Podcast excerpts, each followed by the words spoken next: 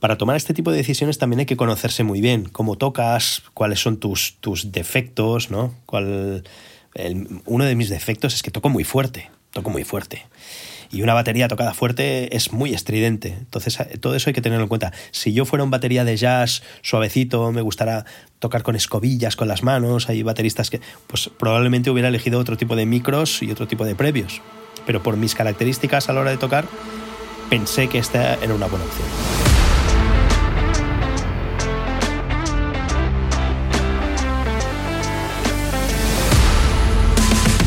Bienvenidos a Notas de Audio, en donde cada episodio entrevisto a profesionales de la industria del audio y la música con el fin de acercarte a sus conocimientos y experiencias. Si eres músico, productor o ingeniero y quieres aprender de los mejores, estás en el lugar correcto. Hola a todos y a todas, bienvenidos a otro episodio de Notas de Audio. En el episodio del día de hoy tengo conmigo a Tony Mateos. Tony Mateos es un baterista, músico de sesión y emprendedor.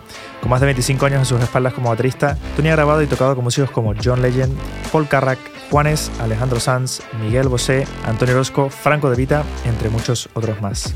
Actualmente es el baterista del show de televisión La Voz, con una gran visión de emprendeduría, en el año 2013 Tony decide iniciar su negocio de grabación de baterías online, lo que lo ha llevado a grabar más de 300 discos, tres de los cuales son disco platino. En el día de hoy podremos conocer la historia de Tony desde sus inicios, cómo los cambios radicales que sucedieron en los inicios y mediados de los años 2000 en la industria de la música lo llevaron a desarrollar un modelo de negocio revolucionario.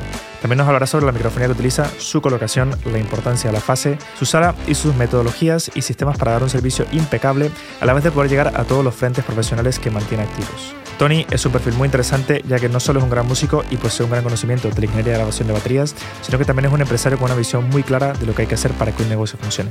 Así que, sin más que decir, con todos vosotros, el episodio del día de hoy.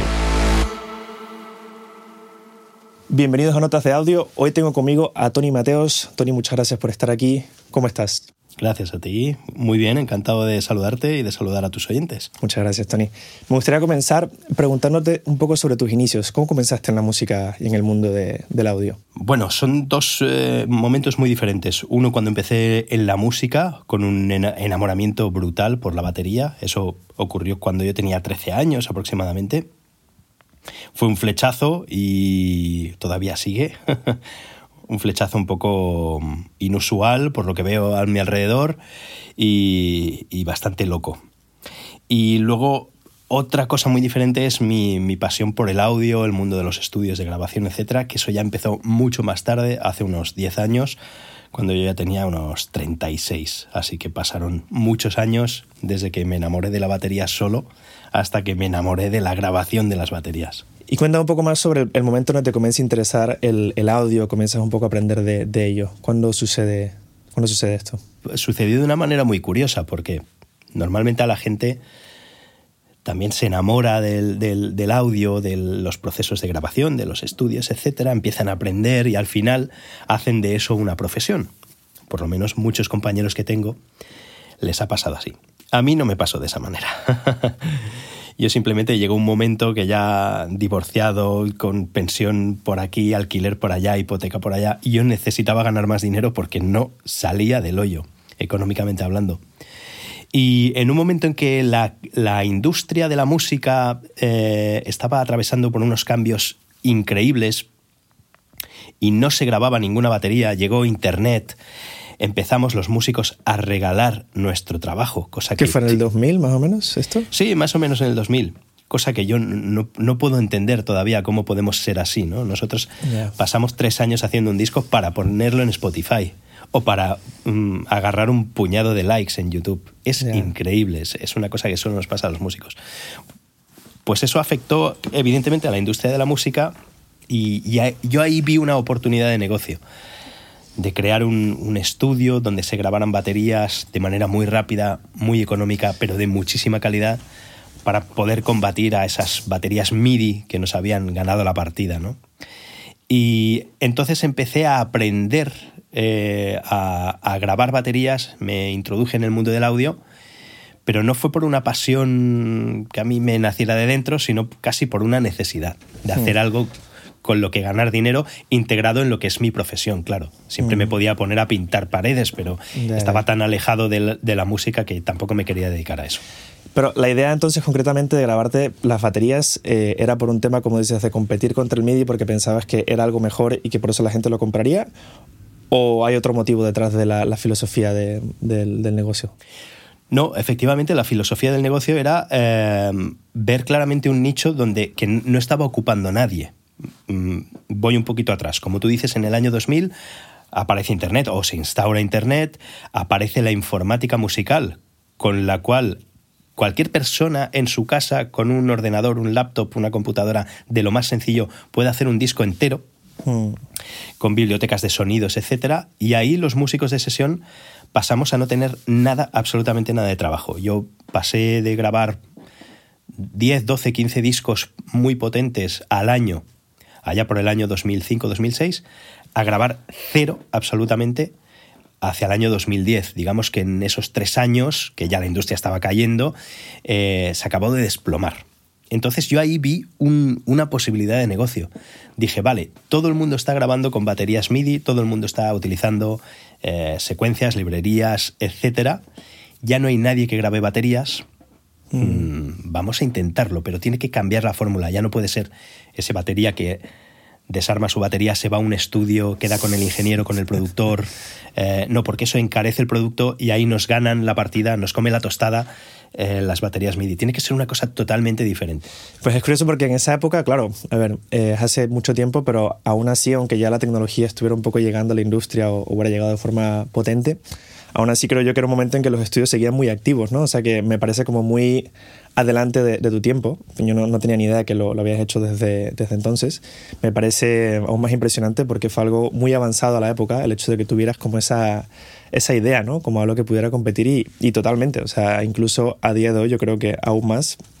Yo cuando pienso, bueno, cuando me enteré de, de tu servicio de grabación de baterías, fue como, claro, es, la hostia. O sea, me dices que tengo que ir yo ahora a un estudio con un baterista a montar una batería, a sonorizar la batería, a pasarnos 4 o 5 horas, porque eso no te lo quita nadie. Nadie. A grabar la batería, eh, igual tienes que retocar cosas porque el sonido que has sacado no era concretamente el que estabas buscando. Y yo ahora puedo llamar a Tony y en un par de horas me lo hace, que ya tiene la batería montada. Se la conoce muy bien porque eso es otra cosa súper importante. Se conoce muy bien el instrumento, conoce muy bien cómo sacar la sonoridad y te lo hace en un momento y, luego que eres un baterista brutal. O sea que todas las, las de ganar. Es cierto, obviamente, tener un baterista de tu proyecto, ir a grabar con tu baterista, es algo que no, nunca se podrá sustituir, ¿no? Pero en un mercado en el que estamos, como bien decías tú, que el tiempo es más valioso que nunca y los presupuestos son más bajos que nunca, buscamos justamente soluciones como la que, la que ofreces tú. Claro, que además supone, yo siempre digo un 70% de ahorro, pero en realidad es más, es cerca de un 90% de ahorro en tiempo y en dinero.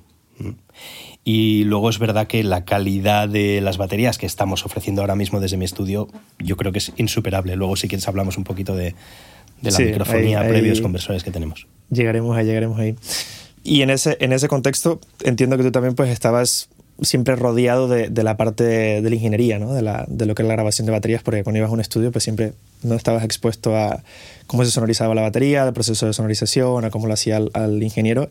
Imagino que ahí ya llevas como pillando cositas ¿no? para luego aprender a grabarlo tú mismo.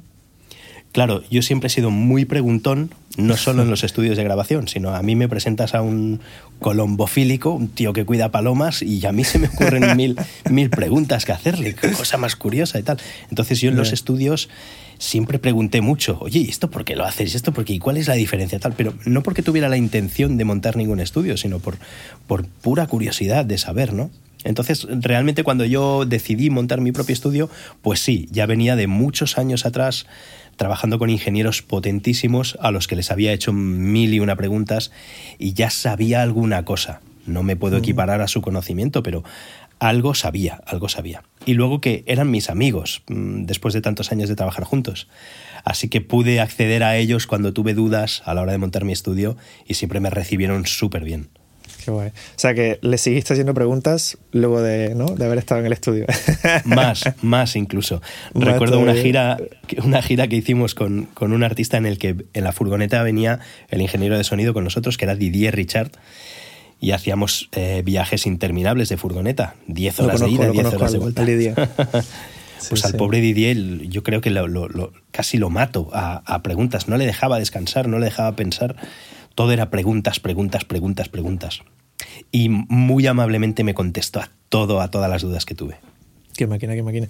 Es curioso porque no sé qué pasa entre los bateristas y el audio. Es como que parece haber como una conexión, porque al 90% de bateristas que conozco tienen algún, algún vínculo con el mundo del audio. Es como que tienen una facilidad para aprender la parte de la ingeniería, la parte de grabación, microfonía.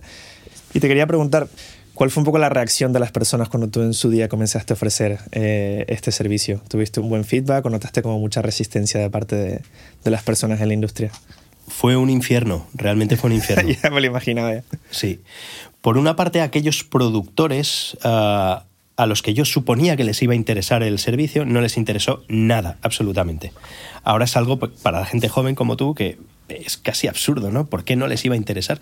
Pero es que mm. hace 10, 15 años no se concebía que hubiera un servicio. Algunos me decían, pero un momento, ¿cómo que me vas a grabar la batería sin estar yo allí? Y yo les decía, es que no me hace falta que estés tú allí. Es que si tú me das las indicaciones de lo que quieres, si al final la batería, grabar un tema en una batería en un tema tampoco es tan difícil. Tumpa, tumpa, tú me dices lo que quieres, un break aquí, un no sé qué allá, yo te lo hago, te lo envío, si no te gusta lo volvemos a hacer. Es como si estuvieras, pero no estás. No, mm. uy, eso no se entendió hasta el cabo de muchos años. Mm. Eso por una parte. Y luego me encontré con, con el odio del resto de bateristas que, ignorando que la industria había acabado ya, y no era, una, y no era culpa mía, ellos me, quisieron atribuir esa, esa maldad. Hay muchas baterías hoy en día todavía que creen que soy la única persona en el mundo que graba baterías online y que el mercado lo he, eh, me lo he cargado yo. Entonces yo muchas veces le digo, dejar del MySpace y meteros un poquito en estas aplicaciones o, ir a ver YouTube y a lo mejor os dais cuenta que el mundo ha cambiado, amigos. Eres el malo de la película, ¿no? Básicamente. Sí. Tengo muchísimos haters eh, bateristas por, por esa razón, ¿eh? porque creen que, bueno, la gente antes, déjame hablar un poquito de precios, yo conozco bateristas que eh, cobraban en torno a mil euros por tema, por ir a un mm. estudio y grabar un tema. Si se hacían un disco de 10 temas en un día, dos días, pues se sacaban 10.000 euros. Eso son cifras, tú mismo estás diciendo, wow. Hoy en día, a, lo mejor para una producción entera no te dan ni la mitad. Para una producción entera, vale. Entonces entiendo que ellos pues, ah, vieron que de repente se acababa esa, esa industria y, han encontrado en mí pues, una cabeza de turco. Ah, ya sé por qué nadie me llama para grabar a mil euros por tema. Aquí está el culpable, este señor. Bueno, pues a, a todos ellos les, les, les invito a que apaguen el MySpace, como te digo, dejen de ver Sálvame y se conecten un poquito a Internet y vean lo que hay allá afuera. Que estamos ya en el siglo XXI muy avanzado ya. Y cuando hiciste el paso a. Mm, cuando tuviste la idea, hiciste el paso a comenzar a grabar tus baterías, ¿cuál fue esa primera inversión que hiciste? ¿Cómo, cómo sabías en qué invertir? Bueno, imagino, como me comentabas antes, a través de tus amigos ingenieros de los estudios que te asesoraron un poco, pero bueno, cuéntanos un poco sobre esa primera inversión, ¿no? Cuando dices, vale, voy a hacer esto y te sientas y dices, ¿qué compro? ¿Cómo fue ese, ese proceso? Cuéntame un poco. Bueno, la, primera fase del proyecto es cómo insonorizo una habitación o cómo hago para poder grabar sin que me entre ruido y sin molestar al vecino. Esa es la mm. primera inversión brutal que hay que hacer, ¿no? Luego la segunda, efectivamente, es qué compro, de qué manera puedo poner en la balanza la calidad y la inversión, ¿no? ¿Hay algún previo, hay algún micro que suene muy bien pero sea muy barato? Pues sí, los hay, los hay, los hay. Mm, hay algún previo que suene muy bien, suene muy barato y lo quiera el cliente, mm, de esos ya hay menos. El cliente sí, siempre quiere API, NIF, eh, Milenia, ¿sabes? No quiere el coreano. Entonces, ese tipo de decisiones, que son muy costosas, pues llevan mucho tiempo, muchas preguntas, tanto a ingenieros como al cliente final, que son los productores, ¿no? Siempre que me encontraba con un productor le preguntaba, oye, ¿tú qué preferirías si recibieras unas baterías cómo te gustaría que hubieran sido grabadas. Como te dije, la, técnica de las tres P's. Pregunta, pregunta, pregunta. Esa es buena. ¿Y ya tenías el espacio en su momento o tuviste que ir a buscar un espacio para poder montar la batería y, grabarla? Con mi mujer buscamos una casa de alquiler que tuviera un garaje donde poder hacer eso. Ya lo hice con esa previsión. Y sí, y así lo hice. Insonoricé un cuartito muy pequeño y empecé, bueno, pues comprando en principio material muy barato, muy económico, pero que, que teóricamente sonaba muy bien. Pero bueno, eso se añadió a las dificultades, a las reticencias que tenían los productores, ¿no? Mm. Nuevamente, ¿en qué año estamos hablando más o menos? ¿Cuándo fue esto? Eso fue 2013-2014, cuando ya empecé realmente a, a, invertir dinero en material. Vale, vale, vale, vale. Bueno, no, no, fue hace tanto, tanto atrás y en ese sentido creo que ya era una época donde ya comenzaban a ver un poco más las interfaces de, de home studios, ¿no? Los, un poco el, el, formato más reducido, ¿no? De previo con interfaz incorporado para los home studios, que es algo que han, han hecho mucho más accesibles las, las grabaciones. Sí, ya existían cosas de ese tipo, sí. Sí, sí. ¿Y ese fue el comienzo de, de Groove Factory Studios? O... Sí, efectivamente, ese fue el comienzo. Ese fue el comienzo que fue duro porque además eh, yo vivo en Barcelona, pero la mitad del tiempo todavía la paso en Madrid porque estoy haciendo allí un programa de televisión que me lleva seis meses al año hacerlo. Vale. Entonces me daba cuenta que una de las claves de que funcionara el negocio es que el servicio fuera muy rápido. Yo no le podía decir a un cliente, de acuerdo, te enviaré las baterías, pero será dentro de seis meses. Así que monté otro estudio en Madrid, Group Factory Madrid.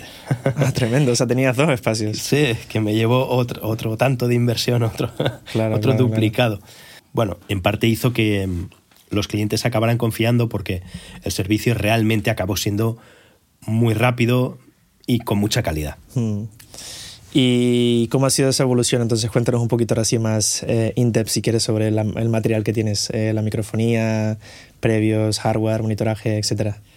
Pues mira, acabé descubriendo a base de hacer pruebas y enviar pistas a muchos clientes que el, el cliente final da igual el nivel que tenga, si es un chaval que acaba de empezar o si es un, un, productor de la antigua escuela de 60, 70 años, siempre quieren la mayor calidad. Eso mm. es evidente, ¿no? prefieren un micro original a, a una réplica. Prefieren un, un previo API a, a, un previo coreano que simula API. ¿no? Así que al final acabé decidiendo uh, invertir en, en, esas primerísimas marcas todo, desde empezando por los cables, los pies de micro, la batería, por supuesto, microfonía, previos y últimamente conversor que acabamos de comprarnos un DAD, un Digital Audio Denmark. Ahí vi que lo colgaste sí, en Instagram y bueno, es un tremendo conversor. Es una tremenda máquina, sí. Sí, sí, es de lo Porque mejor. mi idea es la de poder ofrecer la máxima calidad que se pueda ofrecer hoy en día en el mundo de audio. Y creo, creo que hoy por hoy lo hemos conseguido, como te decía. Hay veces que grabo en algunos estudios, todavía de los pocos que de los pocos trabajos que hago en, otros estudios, que yo veo que, que no, no, alcanzan a tener esta calidad porque realmente bueno, es muy costoso reunir todo este material, ¿no? Y con mucho menos ya se hace el trabajo muy bien hecho. Pero mi apuesta ha sido por, por esos, esos aparatos de primerísima calidad donde nadie pueda decir, ah, yo lo hubiera mejorado de esta manera. Pues yo creo que hoy en día mmm, perdonadme la soberbia, pero no. No, no, si no, viendo, no se puede mejorar. Viendo el listado de microfonía aquí en tu página web, en tonymateos.com, eh, realmente tienes la microfonía, yo como ingeniero de grabación, que cuando voy a un estudio pro es justamente la microfonía que busco y, y es, es, verdad que cuesta encontrar esto. En algunos estudios, no, no, todos los estudios lo tienen y muchas de las personas que se graban a sí mismos es mucho más raro aún. Es microfonía muy cara y, y que es increíble. O sea, el, el Neumann LU47 FET, un clásico de bombo, es un micrófono increíble, aparte súper versátil. Los U87 clásicos también.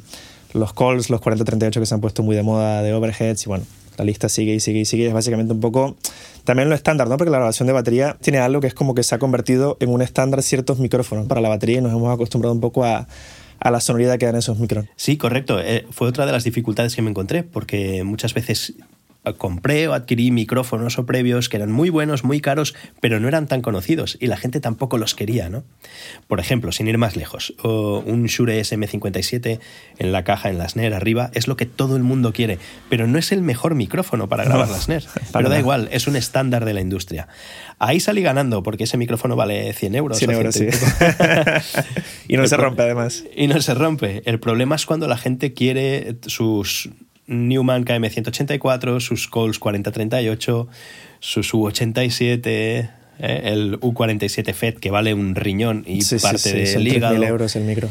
Esos son los estándares de la industria que no tienen por qué ser los mejores, pero sí los más conocidos. Recuerdo que una vez compré unos micrófonos Earthworks, de la marca Earthworks, que es una marca nueva que a mí me, me encantaba cómo sonaban, y los tuve que vender porque no los quería nadie, porque no les sonaba la marca, y ya la gente ni siquiera quiere abrir la pista y escucharla. No, da igual, es que no hay, hay y no tienes un SM57.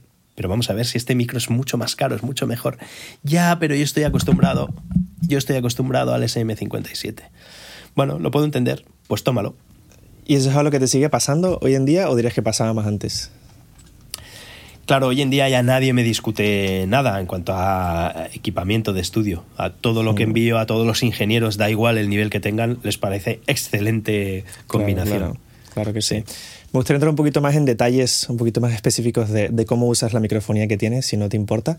Eh, estoy al tanto de que tienes un montón de vídeos en Instagram para todos los que nos están escuchando, si quieren ir a, ver el Instagram de Tony. No sé si es tu principal fuente en la que distribuyes los vídeos, pero sí que he visto muchas cosas que cuelgas donde explicas muy al detalle, ¿no? Un poco como las técnicas de microfonía y demás. No sé en qué lugar nuestros oyentes pueden encontrar esos, esos vídeos. Mira, como va cambiando casi por días, si este podcast lo escucha la gente de aquí tres meses, ya no existirá ni Instagram, ni TikTok, ni nada. Hoy en día, el, MySpace de nuevo, ¿no? sí, entonces volverán a trabajar aquellos bateristas que, de los que hablábamos. Hoy en día me pueden encontrar en Instagram, Facebook, TikTok y YouTube. En YouTube tengo muchísimo material enseñando muchas técnicas, muchas pruebas que yo hago, muchos test A-B de micrófonos previos, etcétera. Sí. Vale, genial. En YouTube bajo tu nombre, ¿no? Tony Mateos. Sí, youtube.com barra Tony Mateos y en Instagram es instagram.com barra Tony Mateos Drummer, porque ya estaba pillado el, el Tony, Mateos. Vale. Entonces cuéntanos un poquito más sobre la microfonía. Veo que tienes eso, el Neumann, el U47, que es un clásico. Este es un micrófono de membrana grande, de condensador, pero a transistor, ¿no? Esto lo utilizas en el, en el bombo, ¿no? Correcto, en el bombo, que es un lugar ahí un poco raro ponerlo, un micro tan caro, se pone delante del bombo, más o menos a tres, a tres deditos, y bueno, y la verdad es que capta un subgrave y un aire difícil de captar con otro micrófono. Mm. Así que esa es, es, una buena posición, sí. Luego en el bombo tengo también un subkick de mm. la marca Solomon, porque los antiguos Yamaha Subkick ya desaparecieron, están descontinuados. Ah, no existen, no lo sabía, mira. No, se pueden encontrar de segunda mano, pero suelen estar bastante trillados. Este era el típico que entrabas al estudio y decías porque tienen un altavoz ahí en el suelo, ¿no? En plan, ¿no? Ahí parece un cono de un altavoz pequeño, ¿no? Sí, los Yamaha. Ah, mm. Hay gente que se lo hace también así, con un cono de altavoz, le invierte la polaridad y tal. Y, luego dentro del bombo tengo un Shure Beta 52. Tengo también un Audix D6 para algunos clientes que quieren algo un poquito con más ataque. Ya sabéis que el Audix D6 ya viene como ecualizado casi, por decirlo así. Es más rockero, ¿no? Bueno, el, el, Beta 52 es ese gordito, suena muy bien. Un día le vi a un vídeo de Bob Clearmountain que decía que la posición clásica donde se suele colocar, que es en la entrada del, agujero del, del, parche del bombo, que a él no le gustaba, que él lo metía mucho más adentro. Y haciendo pruebas, efectivamente, eh, consigues un, un ataque Hmm. capta la, maza pegando contra el parche, que queda muy bonito, que al complementarlo con el U47 y con el subkick, pues tienes un bombo realmente que tiene todos los ingredientes que debe tener un buen bombo. Ataque, pegada, aire, subgrave, etc. ¿Y el Beta 52 lo colocas dentro sobre la manta del bombo o lo colocas con un pie de micro? Con un pie de micro, sí. Para que no... Porque dentro del bombo yo tengo cojines, mantas, una, un trapo de cocina, una cortina. Entonces, corre el peligro de que todo eso se desmorone algún día y caiga encima del micro. Entonces, para que eso no pase, lo tengo en un, en un soporte, sí. Em, y cuando mezclas tantas, o sea, varios micros para una sola fuente, eh, ¿cómo gestionas el tema de, la fase, no? Porque alguien pensaría, hostia, tres micros para un bombo, vaya locura, ¿no? Es cierto que cada micro te da algo diferente y puedes conseguir un sonido muy bonito, pero luego también es cierto que entra en juego la fase, ¿no? Que es algo muy importante. Sí, es algo muy importante, pero también muy sencillo de entender, que es que bueno, la señal sonora pues tiene que llegar más o menos a la vez a los micros implicados, ¿no?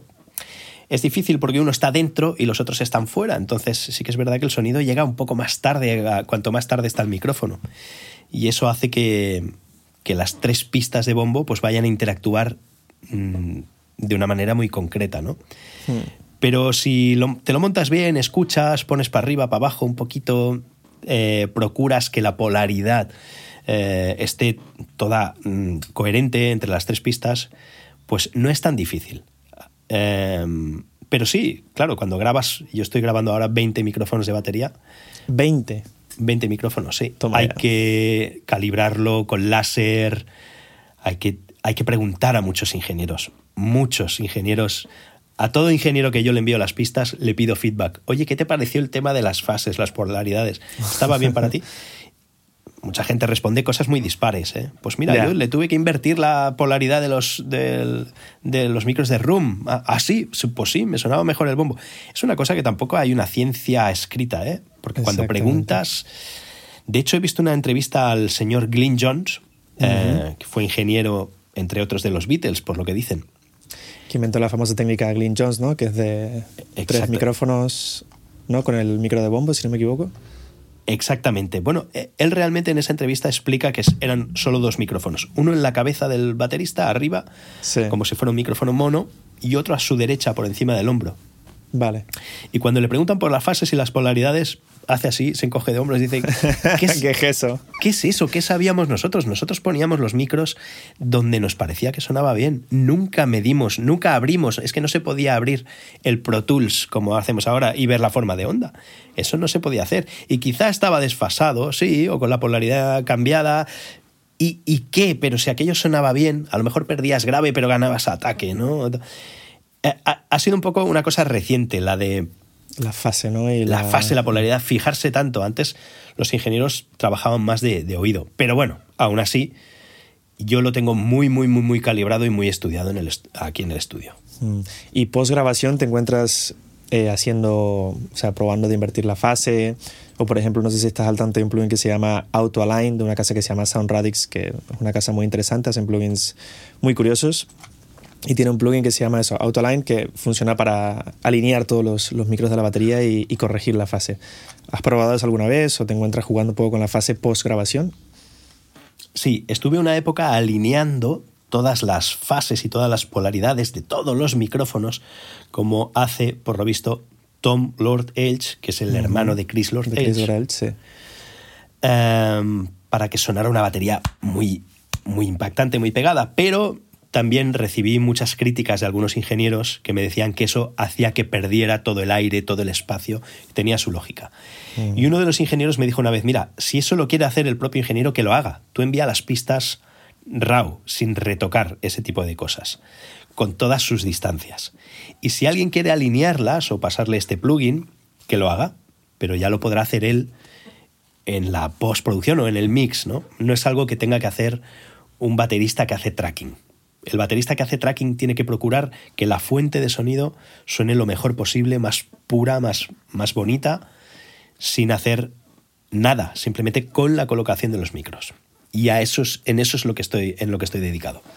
Sí, al final la fase, como bien decías, no hay una ciencia, ciencia cierta, ¿no? Al final es un poco una estética sonora y también es una decisión un poco artística, ¿no? Cuando el ingeniero está mezclando, si decide invertir la fase de algo eh, y eso le gusta es porque está consiguiendo alguna sonoridad dentro de la batería que le, funciona para lo que está haciendo, ¿no? Pero no, no es porque sea ni mejor ni peor, ¿no? Correcto. Mm, sí, sí.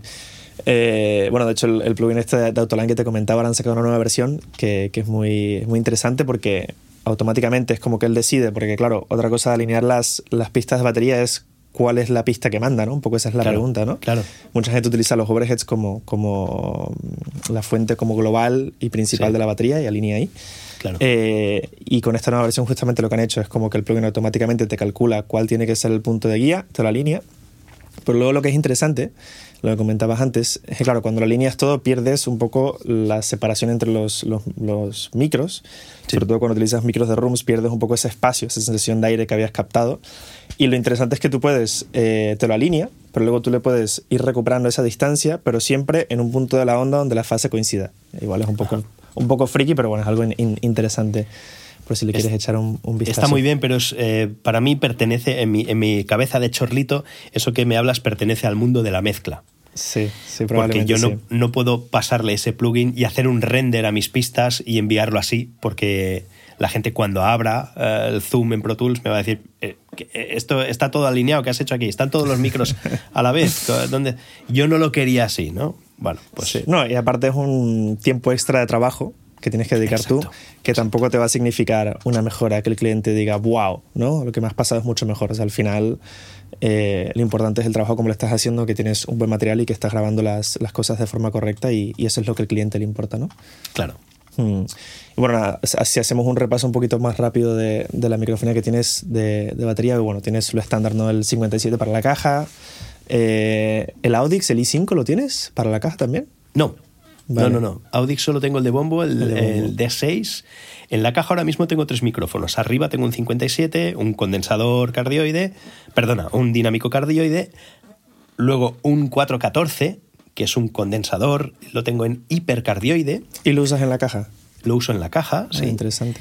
Y debajo tengo un Sennheiser 441, que es un eh, dinámico hipercardioide también los hipercardioides en la batería está muy bien porque sabes que ese patrón polar es un poquito más eh, estrechito y evitas de alguna manera el bleeding.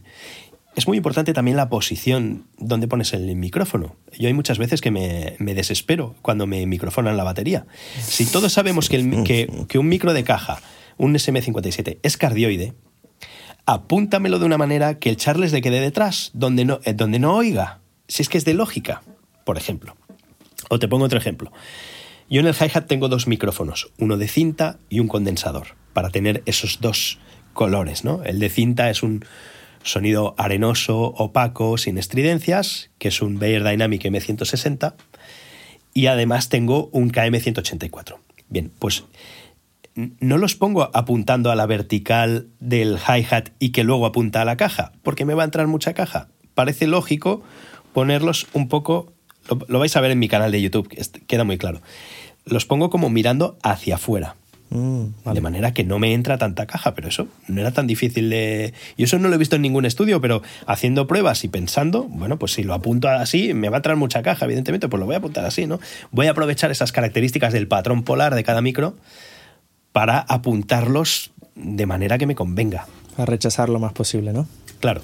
Sí, sí, aparte del hi-hat, que es un, elemento que se cuela por todos lados, ¿no? O sea que. Y la caja, es algo, es algo que te perdona un poco más hacia donde lo microfoneen. Y veo que también, así como haces para el hi-hat, también tienes para los overheads los 414, imagino que los, los usas para los hovers y los 4038, ¿no? Que son los de cinta estos grandes que se han puesto muy de moda.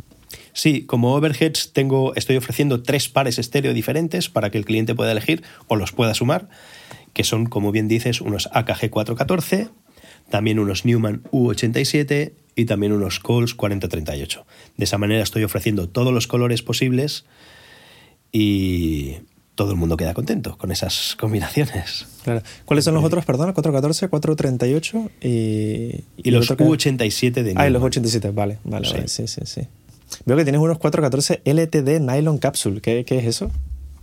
Sí, pues mira, eso es una recomendación de mi amigo Luis del Toro, un ingeniero increíble canario que vive en Madrid, que me dijo, si te vas a comprar unos overheads, cómprate estos, unos 414, pero no pueden ser los, los normales, tienen que ser una edición limitada que se hizo con una cápsula de nylon, que era la cápsula que se utilizaba en los micros no sé qué, ya ni me acuerdo, que esos son los realmente buenos. Así que tardé años en encontrarlos y al final encontré una pareja de segunda mano que suenan espectaculares. Mm. Este ingeniero muy amigo mío, Luis del Toro, siempre me dice, lo importante de una batería son los overheads. Porque la caja, el bombo, los toms se puede reemplazar. Ahí son replays, se pueden poner muestras. Lo que no vas a poder reemplazar nunca son los overheads y la room. Tienes que tener una buena sala con unos buenos overheads. Entonces, gástate el dinero en overheads. Eso es lo que me dijo. Y así lo hice. Y cuando grabas los overheads con los tres pares estéreos de micrófonos, ¿los envías los tres o ya tú haces una selección en base un poco a la estética sonora que el cliente está buscando? No, siempre se envía todo, los, las 20 pistas se envían. Las 20 pistas, vale. O sea, tú ya envías como un pack para que el cliente tenga un poco de margen también de, de tomar su, la decisión, ¿no? De qué es lo que está buscando o qué le conviene más. Correcto. Vale, vale. Si nos vamos a los previos, veo, bueno, tu rack principal son los Happy, ¿no? Los 3124. Correcto. Eh, tengo 12 previos o 12 canales de 31-24 porque, bueno, por las características de ese previo, que sabes que es muy rápido, tiene una agresividad mm, interesante y por mi manera de tocar y el tipo de trabajos que yo hago, suele ser pop, rock, hmm. power blues, pues era muy interesante tener este tipo de previos y creo que fue un acierto. Pero luego lo complementé con la calidez y los subgraves de NIF, que tengo cuatro previos NIF también, los 4081 y recientemente, como hemos comprado el conversor DAD, Digital Audio Denmark, lo he comprado con ocho previos eh, incluidos, que son unos previos de altísima calidad, muy transparentes. Hmm, sí, se usan mucho en música clásica, ¿no? Estos previos. Correcto, correcto. Y he notado una gran diferencia porque he conectado por ahí, por esos previos, todo lo que son overheads, que fíjate que con API me quedaban demasiado agresivos los platos, el hi-hat, tenía un punto de distorsión ahí que no me acababa de gustar y se ha resuelto con estos previos de AD. Ahora suena mucho más cristalino, toda la parte de overheads, ¿eh? porque luego lo que es caja, bombo, toms, mm. eso sí que pasa por API y por NIF y tiene toda la mala leche, pero en, en overheads me parecía excesivo. Así que hemos utilizado esos previos de AD para lo que son overheads y room. Qué guay. Eso es verdad, room, no te pregunté, ¿grabas room también? Sí, claro. Tengo una sala bastante grandecita, son 50 metros cuadrados, 3 metros y medio de altura, y tengo dos micros 414 también, al final de la sala, muy separados, todo lo que da el ancho de la sala, que son 8 metros. Um, y suenan muy bien, la verdad. A mí el 414 es un micro que lo veo muy, muy, muy versátil. Hmm, sí, es muy versátil. Eso creo que es la mejor forma de, describirlo. Sí. Totalmente, sí. Y volviendo a los previos, entre API y SSL, hiciste pruebas porque hablando un poco de ese sonido así como más más cañero, más rápido, más potente, mm, un poco eso, las referencias son o API o SSL. En tu caso, ¿probaste ambos o ya tenías claro que API era lo que te gustaba porque lo habías escuchado anteriormente en estudios donde habías grabado? No los probé, como muchas cosas, muchas decisiones que tomé, no hice la prueba. Simplemente, si pregunté, pregunté, pregunté a 100 ingenieros y 90 de ellos me dijeron API, ya compré API. SSL recibí, algún feedback de algún ingeniero que me decía que era un pelín estridente. Y por mi manera de tocar, que toco muy fuerte, eh, quería huir un poco de eso. Sí que me interesa la agresividad de API, pero no la estridencia. Pero realmente nunca lo pude llegar a probar o a comprobar si eso era cierto. Mm. Sí, es verdad que esto yo lo he escuchado mucho, que dicen que API es justamente el punto medio entre NIF y SSL como guay, porque tienes esa respuesta más rápida de SSL, un poco más, más, sí, como más directa, más in your face, pero no tan dura como lo puede llegar a ser SSL eh, y te da un poquito ese componente de NIF que es un poquito más suave, más, más lento, ¿no? Correcto. Para tomar este tipo de decisiones también hay que conocerse muy bien cómo tocas, cuáles son tus, tus defectos, ¿no? Cuál, uno de mis defectos es que toco muy fuerte, toco muy fuerte. y una batería tocada fuerte es muy estridente. Entonces, todo eso hay que tenerlo en cuenta. Si yo fuera un batería de jazz suavecito, me gustara tocar con escobillas, con las manos, hay bateristas que, pues probablemente hubiera elegido otro tipo de micros y otro tipo de previos. Pero por mis características a la hora de tocar, pensé que esta era una buena opción. Eh, ¿Y los NIFs en qué los, los utilizas? Pues mira, déjame pensar porque al llegar el DAD hemos hecho... Tengo por aquí, déjame ver. Tengo una lista. Ah, aquí, sí, sí, vale. Te había mentido, te dije que todos los overheads pasaban por DAD y no es cierto porque los calls, los micros de cinta, los 4038, están pasados por NIF, precisamente para mm, obtener esa calidez ese sonido arenoso que ya de por sí te lo da el micro de cinta. Los micros de cinta, sabes que tienen un pequeño rebaje en la zona de bueno, de agudos, no son muy no, no, escuchan muy bien los agudos. Se van decayendo poco a poco, ¿no? Exacto, pero captan muy bien los graves. NIF mm. es un previo que, funciona muy bien en las respuestas de, subgraves.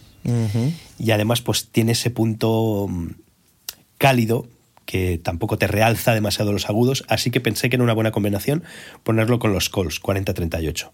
Y lo mismo con el micro de cinta, el Bayer Dynamic M160. Está pasado por un NIF, teniendo en cuenta que el otro micrófono que tenemos en el hi-hat, el KM184, nos va a dar todo lo contrario. ¿eh? Y... ¿Tienes ahí un listado del el channel list de lo que sueles usar? Sí, sí. Más que nada porque lo acabo de cambiar y si no, no me acuerdo qué pasa por cada cosa.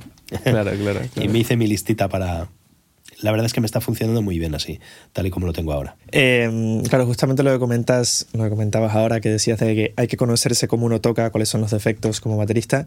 Yo creo que eso es interesante porque tú te lo puedes permitir y has podido pasar por ese proceso, ¿no? De, de probar, de tocar, de escucharte, grabarte a ti mismo. Yo creo que es una práctica súper potente eh, y súper importante que no, no todas las personas tienen acceso a eso, ¿no? Porque tener acceso a todo este material que tienes tú y al espacio es algo que, muchos músicos lo tienen solamente cuando van a un estudio a grabar, que suele ser, eh, con, o sea, veces, pocas veces. Eh, y nunca tienes ese tiempo, ¿no? Para escucharte con esa tranquilidad, para probar con esa tranquilidad, para, para, hacer cambios, hacer pruebas. Y eso lo has tenido tú, ¿no? Y eso es un gran aprendizaje, no solo a nivel de audio, sino a nivel de tú como intérprete, ¿no? Como tu sonido, ¿no? Tremendo aprendizaje, sí. Y para toda aquella gente que está pensando, que sois muchos ahora mismo pensando, sí, claro, tú porque tienes el dinero y te lo compraste, pero yo no lo tengo, que sepan que yo no tenía el dinero, no, nunca lo tuve, ni una milésima parte del dinero. Tuve que pedirlo, tuve que hipotecarme, tuve que pedir préstamos. ¿eh? Todavía los estoy pagando para todo aquel, aquel que le interese o sí, esté pensando, sí. sí, claro, a ti te lo regalaron. No, aquí nadie regala nada. Nadie. Y un, un Newman U47 es igual de caro para ti que para mí. Hmm. Todo eso hay que pagarlo, hay que arriesgarse, hay que arriesgarse. Yo corrí un riesgo gigantesco. Con el dinero que vale este estudio, yo me podría haber comprado una casa. Mi mujer me quería matar. Eso te iba a decir, hay gente que, que, sí que tiene el dinero, pero decide invertirlo en otra cosa. Entonces, y, y bien en... que hacen, y bien que hacen. Tendrán una, una vida más fácil. Sí, hay un dicho que es que ganar un millón de euros con la música es muy fácil. Solo te tienes que gastar dos. Y en esas estamos. O sea, hay que correr un riesgo enorme y, y, bueno, y hacerlo y ver a ver si te sale bien. En el momento que sí. yo lo hice, ahora todo el mundo graba online. Ahora está claro que, que, puede funcionar porque ya se ha demostrado que puede funcionar. En el momento que yo empecé era una cosa absolutamente nueva. No quiero decir que lo empezara yo en el mundo, porque sería muy soberbio por mi parte, hmm. pero tengo que decirte que cuando yo lo empecé yo no conocía a nadie que lo hiciera. Hmm seguramente por ignorancia mía, habría mucha gente que lo, que lo, haría. Yo no tuve ningún referente, nadie a quien ver cómo lo hacía, ni la garantía de que eso funcionaba, porque a otro ya le funcionaba. O sea, fue un riesgo brutal el que asumí y parece ser que me va a ir bien. Te lo diré dentro de 15 años, a ver si consigo pagarlo todo. Eh, y te quería preguntar, de conversores veo que utilizas los Antelope, ¿no? Los Orion 32. No, también murieron cuando ah, llegó... claro, claro, es verdad, verdad, ahora tienes los, los. Tenías el Orion 32, ¿no? Sí, correcto. He estado sí, muchos sí. años con la Orion 32, un excelente conversor, pero quería ir un paso más allá y realmente el DAD es otra liga. Es, mm. es primera división Barça o Madrid, no yeah. es Messi o Ronaldo. Claro, bueno, lo bueno de, de Antelope que tienes es la relación calidad-precio, pero sobre todo cantidad-precio, ¿no? Porque tienes un montón de canales de conversión a un precio que yo creo que nadie puede competir en el mercado y a una calidad que Antelope, eh, de está por encima, está claro, pero, pero Antelope consigue una muy buena calidad a ese precio. Eh, creo yo. Sí, la relación calidad-precio seguramente está mejor la de Antelope, porque es mucho más barato. Una Antelope Orion 32 te cuesta sobre 3.000 euros y tienes 32 canales in, 32 canales out. Un DAD te cuesta como cuatro veces más, son hmm. cerca de 12.000 euros y solo son 24 canales. Sí, sí, sí. Entonces, eh, ¿suena mucho mejor el DAD? Sí. Ahora, ¿suena cuatro veces mejor? Hostia, no lo sé, si cuatro veces, cuatro veces es mucho, ¿eh? Yeah. La cuestión es que hemos dado un salto cualitativo en el estudio y eso es lo interesante. Qué guay, qué guay. Y trabajas con Pro Tools, ¿no veo? Sí, Pro Tools. Mucha gente me dice, pásate a Logic. Yo Logic no... Mira, Logic tiene una cosa que siempre que lo digo todo el mundo se queda así. Las pistas de Logic no son translúcidas, no se ve el grid detrás. No ves la ah, rayita. Mira, interesante. La gente me dice, creo que se puede hacer. Siempre todo el mundo me dice, creo que sí, creo que se puede hacer. No, míralo. Si tú das un golpe en la caja, ¿no? Y se ve la, la forma de onda, ¡fum! Yo con Pro Tools veo si estoy en el grid o no, o me he ido mucho o me he ido poco. Con Logic no, las pistas son opacas, por así decirlo, son de color opaca y para ver el grid quedan como las rayitas arriba, te tienes que ir arriba. Para... Ah, o sea, no hay manera de saber. Vale. Bueno, para mí es mucho más fácil grabar y editar baterías con Pro Tools que con Logic. No lo hago tanto por la calidad de sonido, que tampoco lo he comprobado, yeah. que si el motor de audio es mejor, peor, no lo sé. Sí. Pero la facilidad para grabar y editar, yo creo que hoy en día la tiene Pro Tools, además de ser el estándar de la industria, creo yo. Mm, sí. Claro, también debe ser muy conveniente para los ingenieros con los que trabajas que si tú le envías una sesión de Pro Tools, no sé cómo lo haces, si envías las pistas o la sesión, Pero envío pistas solo. Las pistas solo, vale. Envío pistas porque eh, las envío en formato WAP, o bueno, en el formato que me pida el cliente, pero suele ser formato WAP, con el bitrate y sample rate que me pidan, y de esa manera lo va a poder usar en Cubase, Logic, Reaper, Studio One, Pro Tools. No hay problema con eso. Sí, no, pero es cierto que la parte de feedback visual que tiene Pro Tools yo creo que es difícil de, ganarle. Eh, tampoco he usado mucho Logic, sí que lo he usado algunas veces, pero la, la, comodidad que tienes de ver la forma de onda, de ver el, grid, eh, yo creo que es algo que Pro Tools te lo pone muy, muy fácil, ¿no? Claro. Y luego de monitoraje tienes los Yamaha, los HS8, ¿no? Que no los enciendo nunca, absolutamente nunca, porque yo, em, claro, yo no mezclo, yo solo hago tracking, entonces lo que a mí me interesa es grabar las baterías y luego editarlas y escuchar mm, muy bien que no haya habido ningún ruido, que no haya tocado ningún micro, que ningún crossfade me esté haciendo ruido. Y eso lo consigo con estos auriculares, que es un, unos audio técnica, no sé si AX50, no sé cómo se llaman. Y los Yamaha, estos que tengo, los monitores de estudio, no los enciendo jamás. Creo que los voy a vender. y en cuanto a, ya pasando un poco de lo que es el material y yendo más un poco a la sonoridad de la batería como tal, ¿cómo sueles saber la sonoridad que busca el, cliente? ¿Cómo suele ser el proceso cuando comienzas a, trabajar con alguien de saber lo que esa persona quiere y cómo sabes tú cómo conseguirlo? Bueno, son dos preguntas. Saber qué es lo que quiere es muy fácil porque tú se lo preguntas al cliente y el cliente te lo explica muy claramente. Quiero un sonido oscuro, quiero que suene como el disco de no sé quién, me gusta mucho la caja del tal disco, los platos no me los pongas muy estridentes porque me gusta tal. Entonces me envían una... Yo, yo pido siempre una lista de Spotify o un link de YouTube o todo lo explicado que se pueda. Eso contando con que el cliente normalmente ya envía una maqueta hecha con muestras MIDI que ya suelen ser muy próximas a lo que quiere el cliente. Por lo tanto, es muy fácil saber lo que quiere el cliente. Y luego traducirlo a mi sonido también es muy fácil, porque a lo largo de los años he conseguido em, desarrollar esa habilidad de escuchar lo que me pide y saber qué caja o qué plato de los míos responde a ese requerimiento. Y luego hay una cosa muy importante que es la manera de tocar cuando un cliente te está pidiendo X o Y, muchas veces no es tanto la batería que tienes que montar o los platos, sino cómo los tienes que tocar. Entonces es muy importante atender mucho al cliente, que haya mucha comunicación con el cliente antes de empezar la, grabación. Y eso suele ser pues, un email, tres WhatsApps, es tan simple como eso. Claro.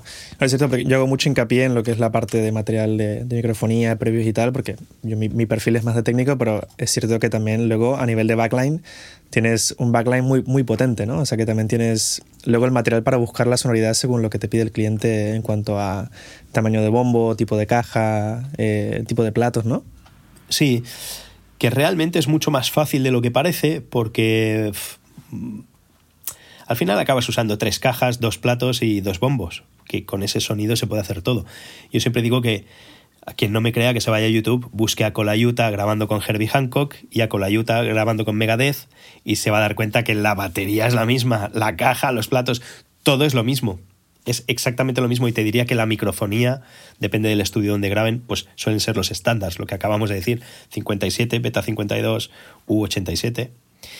Entonces, ¿por qué cuando toca con Herbie Hancock o Chick Corea suena jazz? Son sonidos jazzero y con Megadeth suena metal Coño, porque, el tío lo está tocando así. Yo siempre digo que con esta misma voz yo puedo imitar al Pato Donald y puedo imitar a, Zapatero y no tengo que hacer nada para cambiarlo, solo es la intención, ¿no? Hay un poco de leyenda con eso, la gente se complica mucho, quiere tener mil baterías, mil platos. Está bien tenerlos porque te ayuda, pero al final es el toque. ¿eh? lo que hace la, lo que hace la diferencia. Igual me parece interesante que, que siempre tienes, yo pensaba que dependiendo del tipo de sonido no solo cambiabas la batería sino la microfonía, y me parece interesante saber que siempre tienes la microfonía igual y envías siempre lo mismo y ya dentro de eso que envías ya el cliente puede como hacer la buscar la sonoridad que, que quiere, ¿no? Me parece algo mucho, bueno, como una idea mucho más práctica y mucho más funcional, ¿no? Que, eh, que me parece que está súper bien. Correcto. Se puede cambiar la microfonía también y los previos, se puede cambiar todo en mi estudio, pero sale mucho más caro. Si un cliente me dice, no, quiero que me lo montes todo al revés, le diré, muy bien, pues eso vas a tener que contratar la tarifa Premium, Titanium, eh, minas de coltán, si no, no te lo voy a hacer. No, es que yo quiero una sola toma, la, la, tarifa más económica. Pues mira, te lo voy a enviar con esta configuración que te va a sonar de la hostia. No te compliques. Mejor que yo, es, es difícil que otro conozca mi estudio mejor que yo. Yo ya lo tengo seteado de manera que queda muy bien. Ahora, si lo quieres cambiar, también se puede hacer. Como decimos en Cataluña, pagan San canta, que quiere decir pagando, San Pedro baja y te canta una canción. Todo depende del dinero que te quieras gastar. Hoy en día no hay dinero para, para, la producción musical, entonces confía en que en este set que tengo te va a sonar muy bien porque vas a quedar encantado. Claro, claro. No, y si alguien viene a ti es porque ya sabe un poco lo que tú das, eh, ya conoce tu trabajo y, y, justamente va porque confía en ti, ¿no? Ya estás en un punto que creo que la industria tienes un nombre y la gente ya sabe un poco qué va, qué va a obtener cuando trabaja contigo, ¿no? Sí, no siempre es así, ¿eh? En España sí, nos conocemos casi todos. México, Colombia, he trabajado mucho, pero de mm. repente en Chile no te conoce ni Dios, ni en Estados Unidos menos. Los ingleses no quieren saber nada de ti. Eh, o sea, tampoco... Mm, no, no, soy ningún nombre relevante, ¿eh? soy, soy un número más. Bueno, quería comentar para todos los que nos están escuchando que tenemos una playlist con toda la discografía de, de Tony, o por lo menos lo que yo he encontrado eh, en Tidal, en lo que estabas acreditado que os recomiendo que vayáis a escuchar porque es, es, increíble.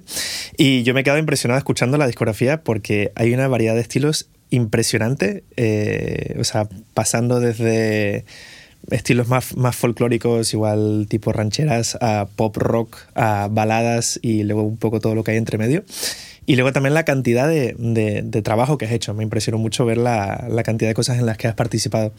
Y mm, hablando de eso, tengo varias cosas que me gustaría preguntarte.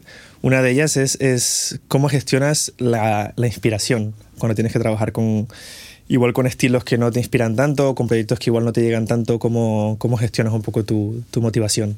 Bueno, antes que nada tengo que darte las gracias por haber hecho esa playlist, que me he quedado impresionado, porque hay un montón de canciones. Tengo que decirte que no está ni el 5% de lo que he grabado, porque actualmente estoy grabando unos mil temas al año desde hace muchos años ya.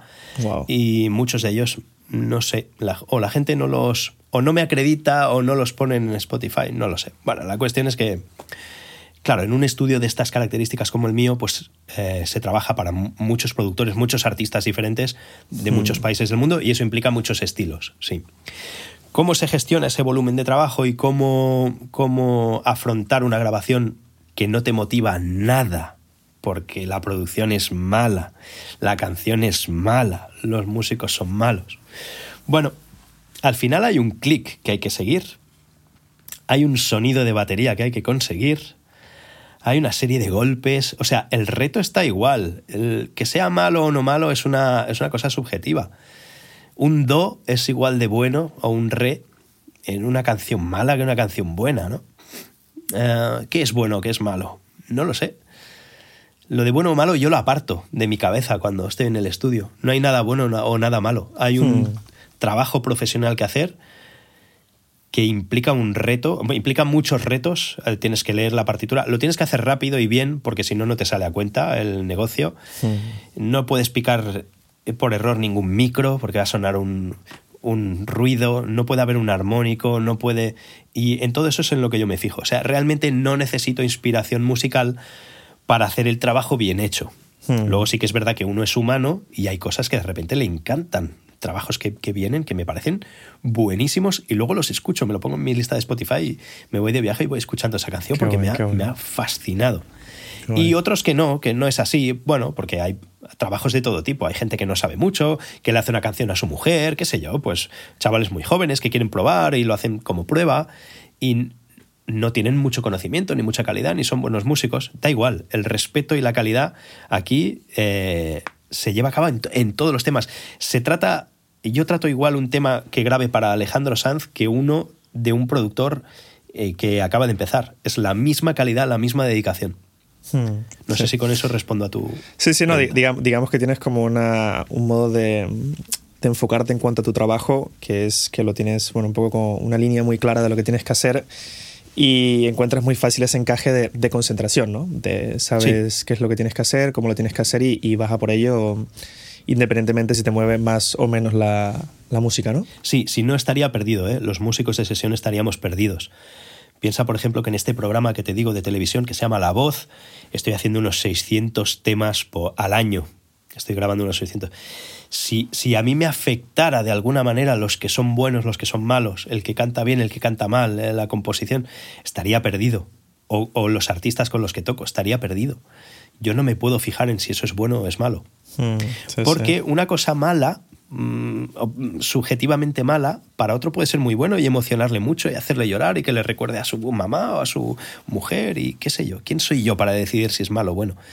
Pero en la, en la playlist estamos muy lejos de, de, tener lo que sería tu discografía porque hay solamente 312 canciones. Si haces mil canciones al año, no estamos ni, ni, a una cuarta parte de la cantidad de temas en los que has, en los que has trabajado. Desafortunadamente, como bien dices tú, creo que no hay esa cultura ¿no? de, de, acreditar eh, en todos los proyectos. Se suele ver más en proyectos de, de, gran escala, cuando trabajas con artistas un poco más conocidos, que hay un poco más esa cultura o ese procedimiento, pero no, no se suele ver mucho. ¿no? Yo por suerte, como te comentaba, uso Tidal y en Tidal sí que puedo encontrar los créditos y por esa razón pude montar tu playlist, pero si no, eh, por ejemplo en Spotify no hay forma de, de saberlo. Y, claro. y eso me parece que es una lástima, ¿no?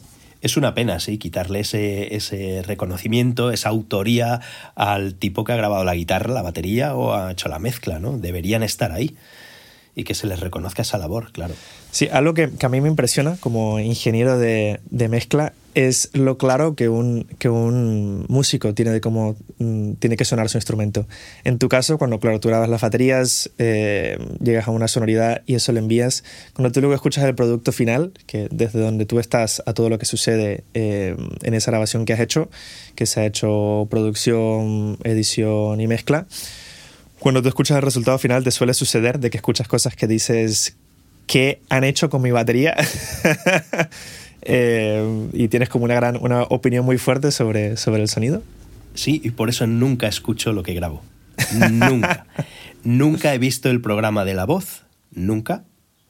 Nunca escucho ningún disco de los que yo grabo, a no ser que me pase eso, que de repente me enamore de esa canción y, y me la incluya en mi lista de Spotify. Claro, claro. Porque suele ser una experiencia muy decepcionante para mí. Con eso no quiero decir que la gente lo haga bien o mal, pero uno como baterista le gustaría escuchar su batería tal y como sale de aquí del estudio, con ese protagonismo que yo le, le pongo a, cuando le envío una premezcla al cliente. Y luego, evidentemente, es cuestión de ego, ¿eh? Es cuestión de ego. Luego, evidentemente, la batería queda enterradita porque lo importante es la voz, es la armonía, es el solo de guitarra y tu batería queda ahí a lo lejos. Le han puesto cuatro, cuatro plugins, han hecho mal la edición entre la toma 1 y la toma 2. Eh, dices, hostia. El, el, groove, el groove que tenías te lo han matado, ¿no? Te lo han pasado matado. Beat, Beat Detective por ahí y o han cogido la, o han puesto la batería MIDI que tenían, que eso me ha pasado muchas veces. Si me hiciste grabar, ¿por qué luego pusiste otra vez tu batería MIDI? Bueno, simplemente porque hay gente que muy habituada a trabajar con MIDI, con batería MIDI, donde ya suena bien a la primera, y cuando le llegan mis 20 pistas. Dice, madre mía, ¿qué vamos a hacer con todo esto? Esto. Y... Claro, hay que ser ingeniero para mezclar eso. Hace falta 20 años de estudio para mezclar una batería bien. Entonces, bien mezclada. Hmm. Escuchan su batería MIDI y dicen, ¿y si dejamos esta? y nos hacemos la vida más fácil. Eso pasa muchas veces. Bueno, pues ¿quién soy yo también para decir si está bien o está mal? Por lo tanto, no escucho nada de lo que grabo.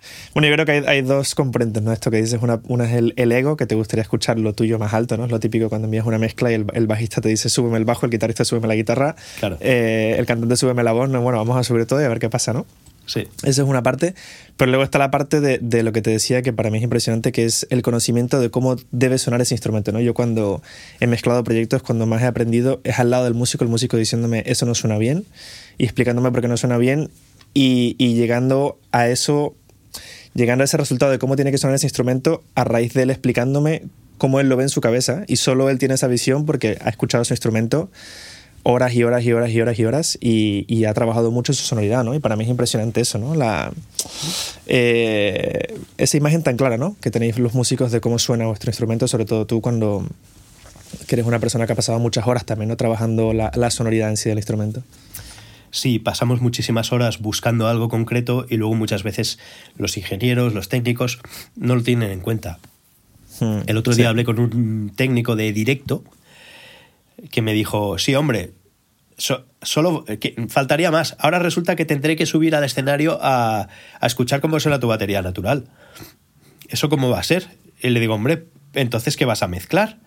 Sí, O sea, tú no puedes hacer la mezcla únicamente desde abajo, desde a 20 metros de distancia, desde tu mixer. Yo mm. creo que lo lógico es subir al escenario y escuchar a ver cómo suena la batería natural y decir, ah, vale, vale, vale, este tipo la lleva así, suena así y tal. Me dijo, sí, hombre, solo me falta eso, me dijo. Y dije, vale, apaga y vámonos ya. Sí, esto es súper interesante lo, que comentas, porque justamente estaba en un, haciendo un directo también el otro día como técnico de, de PA y estaba el que era el manager del grupo, el que estaba sonorizando, y me estaba dando feedback del sonido, yo estaba ajustando, y una de las cosas que me dijo es, a la caja me falta pegada, me falta que sea un poco más dura. Pero fue interesante porque él aparte de ser el manager, era es, baterista también. Ah. entonces él me dijo esto, y al momento que me dijo esto se fue, desapareció y volvió. Y me dijo, no, no, tranqui, he subido al escenario y lo he escuchado y la caja suena así. Claro, yo me hubiera vuelto loco mm, intentando sacarle pegada a la caja, sacando el armónico, sacándole un poco de carácter y no lo hubiera conseguido nunca. Y él, que es baterista y lo sabe, subió y dijo, no, es que la caja suena así y estamos en el bolo, no podemos hacer nada. Eh, tranquilo, no te vuelvas loco intentando mezclarla porque no lo, no lo conseguirás. O sea, ya suena como suena la caja, ¿no? Claro, muchas veces, tanto en estudio como en directo, los ingenieros lo que hacen es que reciben las pistas o, el audio y van a buscar una cosa que tienen en la cabeza, ¿no? Voy a ver si consigo que el bombo suene así o suene así. Yo creo que debería, debería ser al contrario. A ver qué es lo que me llega y con lo que me llega, pues yo lo tengo que amplificar, mejorar, adornar, quitar aquello que me sobra y tal, pero no ir a buscar una cosa que no tienes, ¿no? Eso decía Buda que es el principio de la infelicidad humana, ¿no? La, la expectativa absurda, ¿no? Si tú tienes esa batería que te ha llegado, tú vas a sonar eso. No, es que el bombo me falta, te falta, ¿cómo te va a faltar? Te falta respecto a lo que tú tienes en tu cabeza, pero si te ha llegado un bombo de puta madre, hazlo sonar, ¿no? O no sé, digo yo. O, usa, la batería MIDI, ¿no? o usa la batería MIDI, que es así que es lo que tienes en la cabeza, ¿no? Y no, y no te compliques la vida. Pero bueno, es lo que hay que decir que para mí no hay nada que le dé más personalidad a un, a un disco y una producción que instrumentos reales es mucho más complicado, toma mucho más tiempo grabarlos, eh, sonorizarlos, conseguir el, sonido que estás buscando, pero para mí es algo que le da mucho más personalidad a, una, a una, producción, en, en mi opinión. Es lo que va a hacer tu proyecto único, que se diferencia del de al lado. Es que si no, estamos en un, en un mundo en que todo suena igual, y yo muchas veces, mira, me llegan producción, me llegan, sí, producciones en las que tengo que grabar la batería y la batería que me envían ya suena muy bien, porque son unas muestras MIDI, como hemos dicho, suena de puta madre. Y yo a veces pienso, hostia, yo no sé si puedo mejorar esto, porque esas muestras ya han sido grabadas en un estudio de puta madre con un equipo como el que yo tengo. Hmm.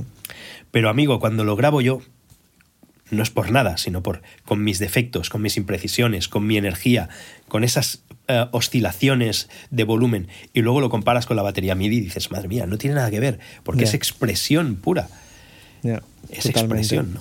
Sí, eso que aportas tú al, al, tema es algo único, que al final el sample es una grabación que ya está hecha, que le estás intentando acoplar a algo que se está creando, mientras que tú como baterista estás aportando algo único a esa canción en el proceso de creación, ¿no? Y no lo, no lo puedes comparar con algo que, que, es un poco más frío, ¿no? Como, como un sample, aunque suene muy bien.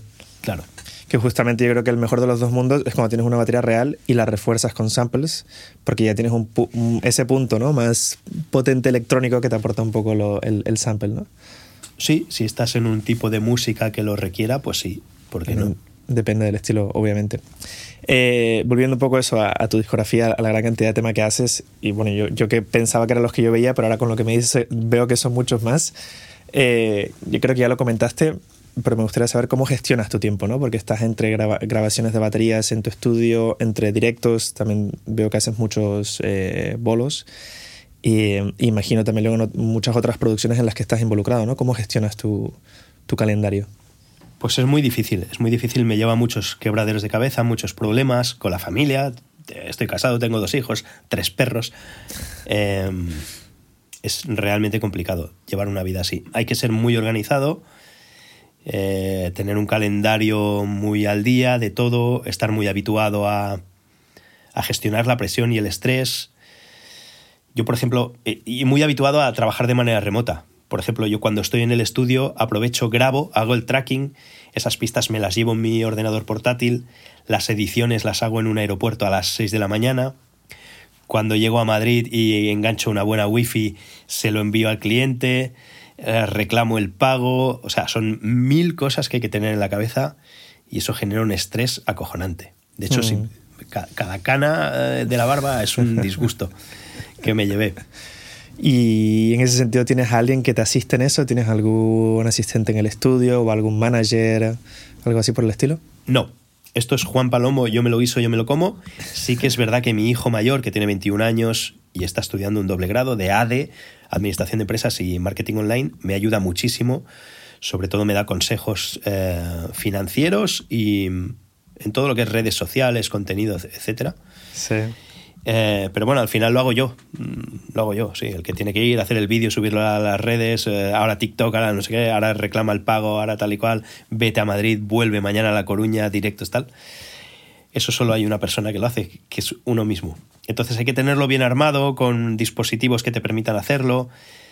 Dejo el, el ordenador del estudio encendido, trabajo de manera remota desde cualquier punto del mundo. En fin, hay que ser muy organizado muy organizado. ¿Dejas el, el, ordenador del estudio encendido para poder acceder a él desde de forma remota? Correcto, sí, sí. Vale. ¿Utilizas el, el TeamViewer, puede ser? O... No, ahora hay un plugin de Chrome, del Google Chrome, que ya te permite hacerlo. Ah, interesante. Sin, sin tener que acceder a compañías de third party, no sé qué, ¿no? Vale, vale, vale, vale. ¿Y esto lo haces por un tema de acceso a archivos o por algo más? Sí, por un tema de acceso a archivos sobre todo cuando has grabado unas pistas, las has enviado a un cliente y te vas a Argentina una semana a tocar, como el cliente te diga, oye, me falta, no me lo envía, me han llegado los archivos vacíos, no me enviaste la factura, ¿no? Cualquier cosa, ¿no? Y tienes todos los archivos a 10.000 kilómetros de distancia de ti. Pues de esa manera puedes acceder y, trabajar. Si alguno me veis por ahí alguna vez en un aeropuerto, en un tren, me veréis haciendo partituras con el ordenador, me veréis eh, trabajando porque realmente mi, mi oficina son las furgonetas, los aviones, los trenes. A mí me cuesta mucho trabajar en, o sea, en movimiento, ¿no? En alguna furgo, en algún avión, no sé, no, me, cuesta mucho concentrarme. Pero bueno, admiro mucho que tú lo consigas hacer y, creo que tampoco tienes otra opción, ¿no? Porque con tanto volumen de trabajo no, no te queda de otra, ¿no? No queda de otra, es que si no, no se podría hacer...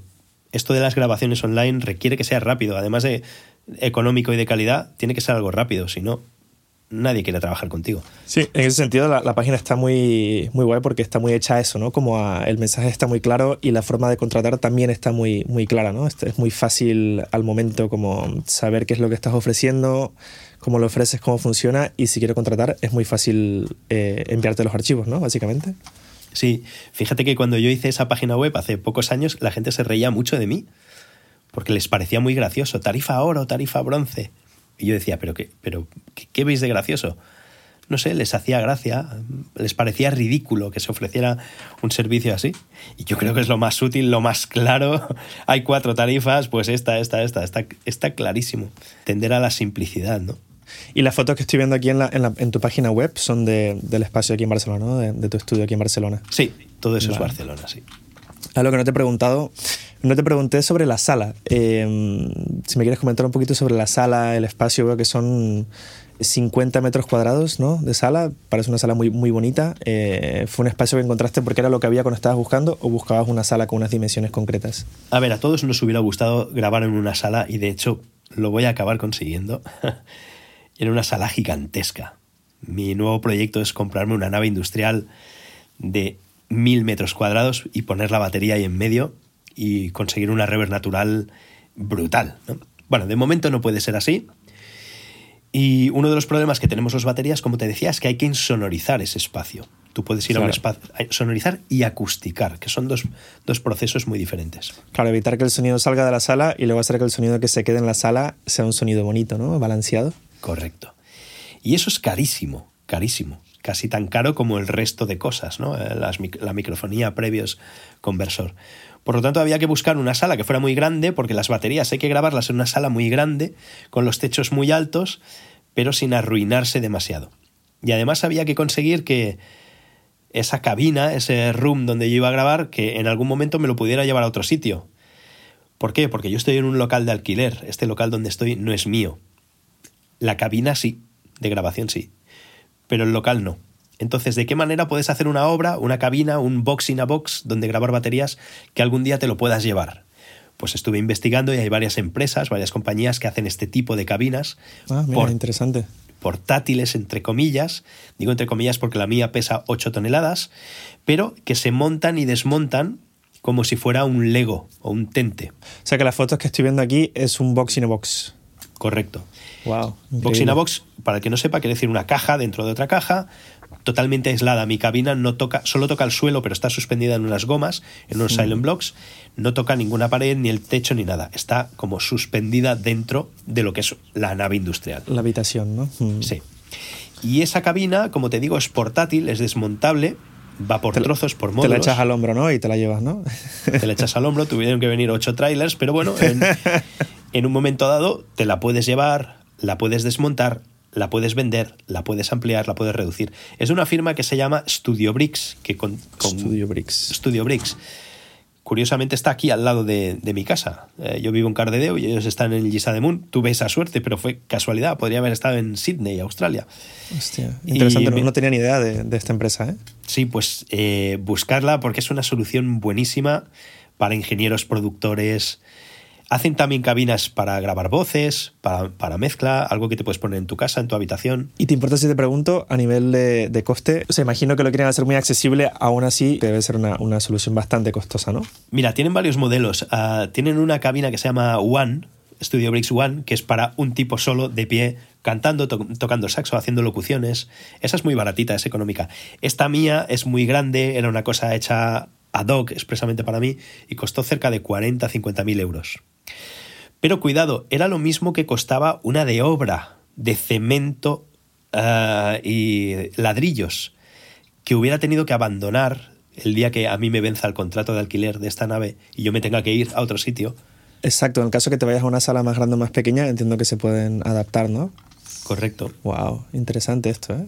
Y ya vamos acabando esto, Tony, ah, para no consumir más tu tiempo. Ah, entre las últimas preguntas que te tengo es, a nivel de mentor, ¿has tenido alguna persona que ha sido como tu mentor o figura de la cual has aprendido en, tu carrera?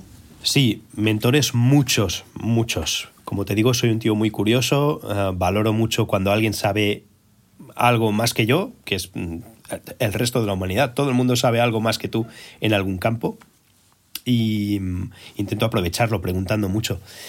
A nivel de batería, de batería, de tocar la batería, tuve un profesor que me marcó muchísimo, que fue Salvador Niebla, que era de los pocos bateristas de sesión que había en los años 90, 2000, de los que trabajaban muchísimo. Y estuve haciendo clase con él varios años y aprendí un montón. Y a nivel de audio, tengo varios, no me quiero dejar a ninguno, es, eh, es arriesgado decir nombres, pero es que hay cuatro o cinco a los que siempre recurro y siempre me atienden. Uno es Alex Carretero, buenísimo amigo mío, Didier Richard, que también lo hemos nombrado, Luis del Toro, Jordi Cristau, gente que, Jordi Bericat, gente que siempre que tengo una duda, un problema, levanto el teléfono y les, y les pregunto, oye, ¿esto cómo funciona de Pro Tools? ¿Qué micro te comprarías? ¿Qué, qué? Ahora que me han llegado los DAD, el otro día llamé a Luis del Toro qué tengo que hacer, qué micro paso por esos previos. Y siempre me lo explica, me lo argumenta, me dice, mira, haz esto, haz lo otro, tal y cual. Yo siempre a Luis del Toro le digo que la, este estudio está hecho a su, a su gusto. lo, lo, que él me ha dicho que haga es de los ingenieros que más baterías mías mezcla. Muchas de las cosas que salen de aquí las acaba mezclando él, porque bueno, los, hay productores que cuentan con diferentes equipos de trabajo donde estamos él y yo, yo como baterista y él como ingeniero. Y, entonces un día, pues sí, le llamé. Eso lo hago mucho cuando yo de repente tengo que grabar un disco para alguien. Me llamó hace poco Jacobo Calderón para grabar el disco de uno de Mocedades, por ejemplo. O hace poco para grabar eh, Sergio Dalma, Paco Salazar. Pues yo pregunto, pregunto, oye, ¿esto quién lo va a mezclar? Y llamo al ingeniero, aunque no lo conozca, y le pregunto, oye, mira, yo lo voy a hacer así, ¿tienes alguna preferencia? ¿Quieres hacerlo de otra manera? ¿Quieres...? Eh, normalmente me dice, wow, no, no, con lo que tienes andamos sobradísimos.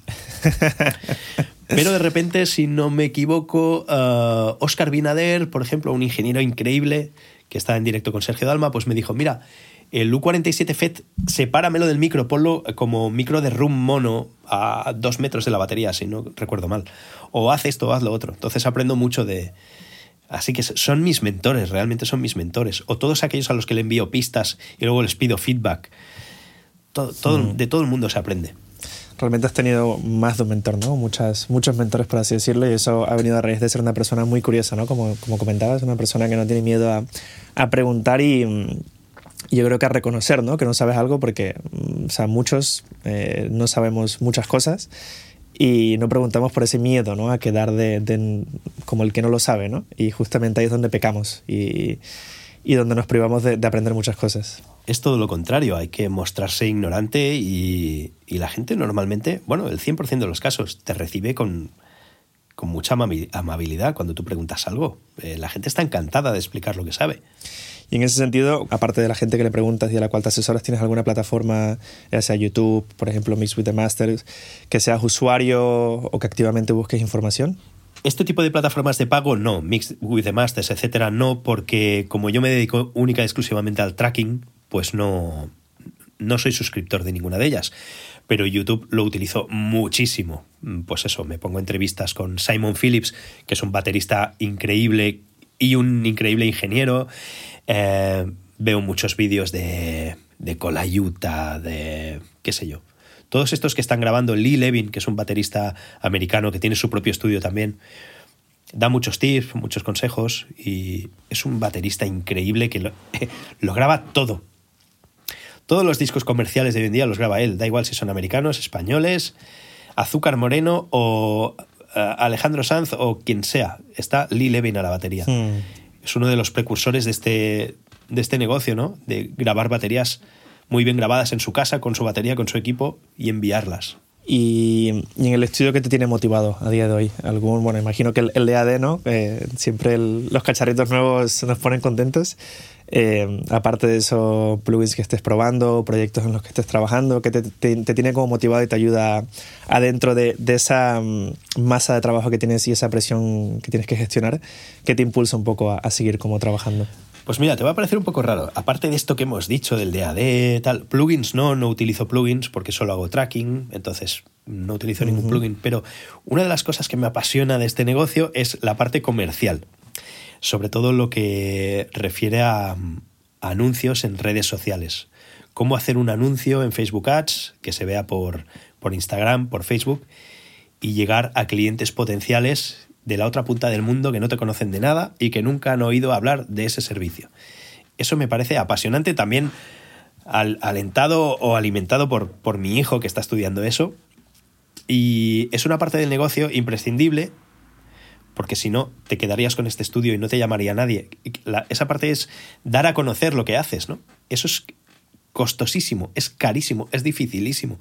Y es muy satisfactorio cuando haces un anuncio en redes sociales, un vídeo, lo que sea, y funciona. Y te empiezan a llamar clientes que no te conocen de nada.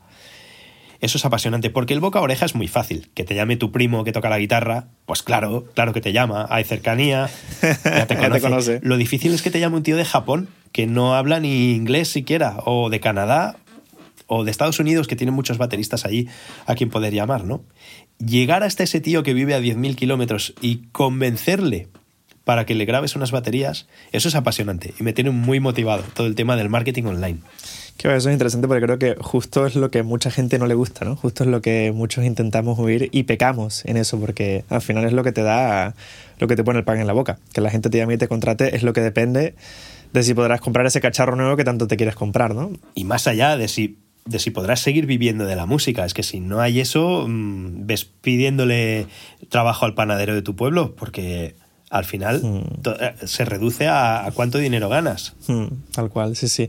Sí, eso creo que es algo que has adaptado tú muy bien, porque cuando veo tus redes sociales siempre estás muy activo, siempre haces muchos vídeos, generas mucho contenido y, es impresionante. Yo creo que es algo que, que, se ve que se nota que has trabajado mucho, porque es algo que yo creo que se, se trabaja ¿no? y se construye esa como bien dices tú, saber cómo hacerlo, eh, saber cómo venderlo y que le llegue a la gente no es, no es solamente hago un vídeo y ya llegará. Es, eh, saber hacer el, generar ese contenido de forma correcta y, y, de forma interesante ¿no? para la gente que lo pueda, lo pueda ver.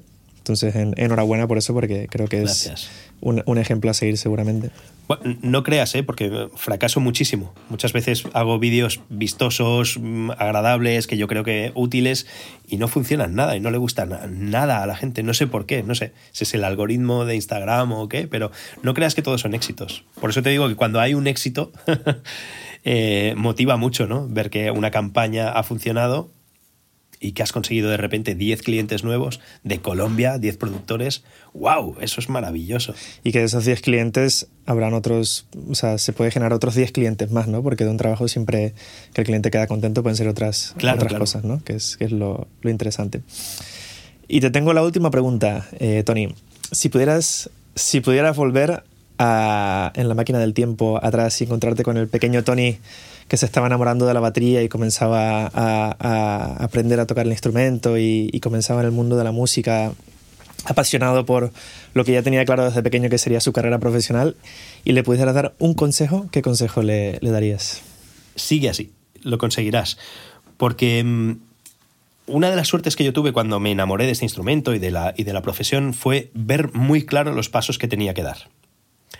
Y eran unos pasos muy locos. Era divorciarse, dejar el trabajo de la empresa familiar, estudiar 10 horas al día, abandonar a tus amigos, etc. Eran decisiones muy locas. Y tardaron en dar resultados muchos años, 20 años. Uno por lo general no dudaba y seguía ahí picando piedra, pero cuando venían las dudas de decir, lo estoy haciendo bien, realmente vale la pena, realmente es este el camino que se tiene que trazar para ser un baterista profesional, cuando venían las dudas venían muy fuertes. Entonces me gustaría haber estado ahí, este Tony Mateos de 50 años, y decirle al de 20, no te preocupes, sigue, que lo vas a conseguir, para disipar esas dudas. Mm, la persistencia. La persistencia es la clave, ¿no? Ahí llevo un tatuaje que no lo vais a ver los que escucháis el podcast en audio, pero es un tatuaje que es el símbolo de la perseverancia. Lo llevo tatuado en mi brazo.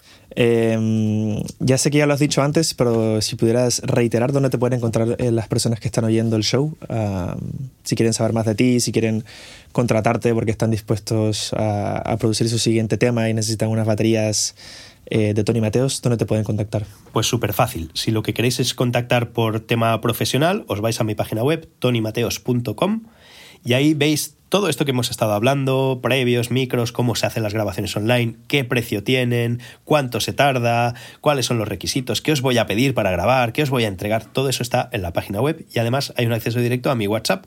Vais a ver ahí mi teléfono al que atiendo yo personalmente. No es un chat, no es un robot, no es una inteligencia artificial. Cuando tú escribas ahí, al otro lado me vas a tener a mí, hola, ¿cómo estás? Tal. Eso por una parte. Y si lo que queréis es un poquito más de pues, la parte esta didáctica de los, los vídeos, tutoriales, los trucos, no sé qué, os podéis ir a youtube.com barra Tony Mateos o bien a mi canal de Instagram, por ejemplo, que es instagram.com barra Tony Mateos Drummer. Es súper fácil encontrarme, así que ahí os espero. Genial, Tony. Pues reiterar que tenemos una playlist con toda la discografía de Tony en las notas del episodio. Por favor, ir a escucharlas porque es increíble el trabajo que hace Tony. Tony, muchas gracias por haber estado conmigo aquí hoy. Ha sido un tremendo placer y hasta la próxima. Gracias, igualmente. Te mando un abrazo y hasta la próxima. Muchas gracias por escuchar Notas de Audio. Si te gustó el show y te gustaría ayudar a mejorarlo, por favor compártelo con tus conocidos en redes sociales y deja una puntuación y una reseña en iTunes para ayudar a que el podcast llegue a más oyentes. Puedes ir directamente a iTunes o a la página web notasdeaudio.com slash review para una sencilla explicación de cómo hacerlo. Y no te olvides de darle al botón de suscribir para que no te pierdas ningún episodio nuevo. Muchas gracias por escuchar, mi nombre es André Giraldo y esto es Notas de Audio.